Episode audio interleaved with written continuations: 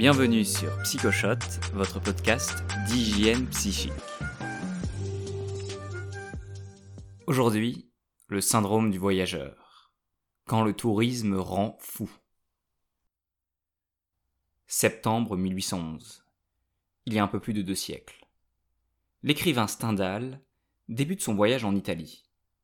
Si la parution des chefs-d'œuvre comme Le Rouge et le Noir ou La Chartreuse de Parme n'aura lieu que quelques décennies plus tard, le journal de bord de Stendhal témoigne déjà d'un talent pour la description des états d'âme qui fera dire à Nietzsche qu'il était le dernier grand psychologue français.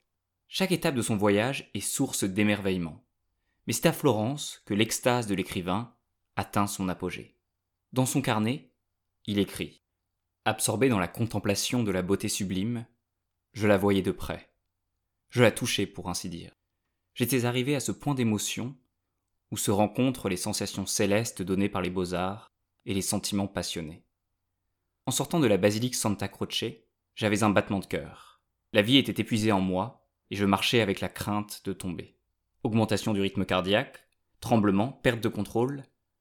L'écrivain vient d'être victime d'un syndrome qui prendra quelques décennies plus tard son nom, le syndrome de Stendhal. Il désigne la forte émotion, le sentiment océanique qui submerge certains touristes qui contemplent des œuvres d'art.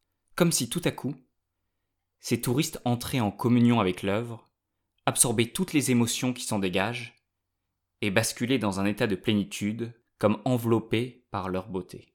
Peut-être avez-vous déjà vécu un sentiment similaire devant un paysage ou en écoutant une musique.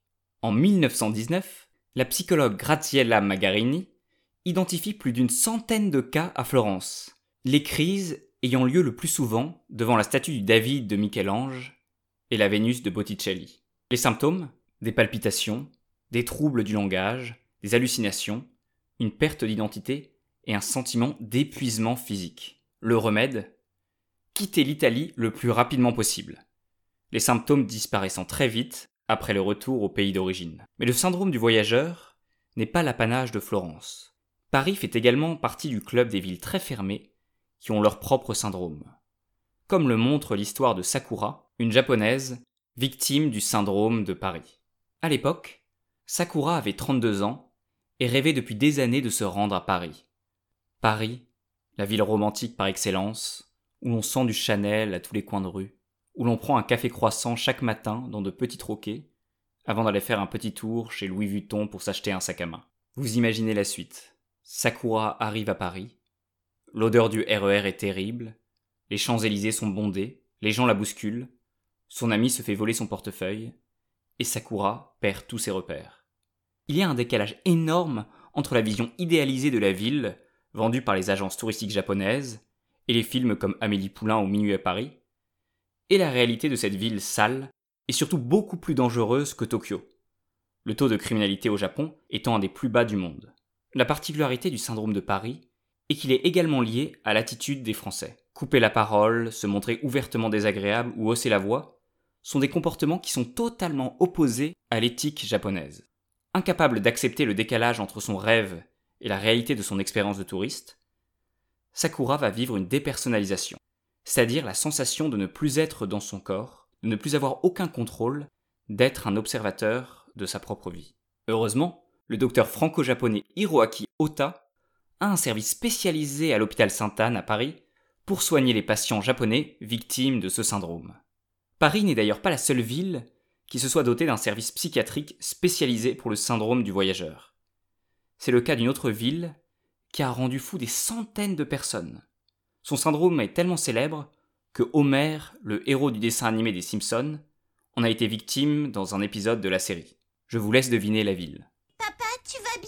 Je vais mieux que bien. Je suis le Messie venu sur cette terre pour sauver le monde. Regardez-moi et tremblez. C'est toujours ce que je fais. Euh, Homer souffre de ce que nous appelons le syndrome de Jérusalem. Une partie des symptômes du syndrome de Jérusalem sont ceux d'un syndrome du voyageur classique. Anxiété, stress, désir d'isolement, hallucination. Mais il y a tout de même une spécificité locale. Le docteur Yahir Bar-El, chef du service psychiatrique, explique que les victimes se sentent touchées par la grâce divine et, à l'instar d'Homer Simpson, se prennent pour le nouveau Messie. Les victimes du syndrome de Jérusalem fabriquent des toges à partir de leurs draps, récitent des passages de la Bible et font des sermons dans la rue. Florence, Paris, Jérusalem. Après l'énumération de tous ces syndromes, vous vous posez peut-être une question. Ai-je le risque de devenir fou lors de mon prochain voyage? Non, pas vraiment.